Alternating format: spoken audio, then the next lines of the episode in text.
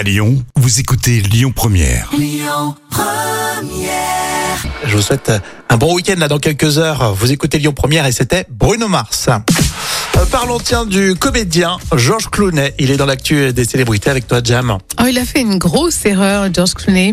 Euh, il a évoqué l'éducation de ses deux enfants. Alors, il a des jumeaux hein, qui s'appellent donc Ella et Alexander.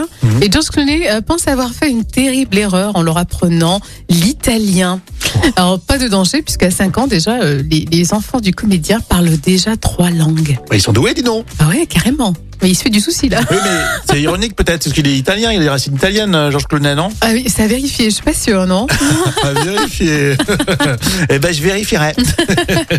Alors, autre petite révélation, euh, la chanteuse Jennifer parle de sa timidité naturelle dans le magazine Marie-Claire. Alors, elle a dit qu'elle se fait violence pour assumer d'être dans la lumière ou dans- devant les caméras. Oh, Franchement, quand on la voit, je la vois pas si timide que ça. Non, pas du tout. Notamment sur scène aussi. Hein. C'est un caprice de star, je pense.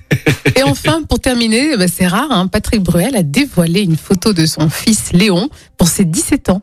Il a déclaré fier d'être ton papa, c'est ce qu'il a écrit sur Instagram. Bah, c'est mignon. En plus, on, est, on aime bien Patrick Bruel. On continue avec Marie-Fleur dans un instant sur Lyon Première. Écoutez votre radio Lyon Première en direct sur l'application Lyon Première, lyonpremière.fr et bien sûr à Lyon sur 90.2 FM et en DAB+.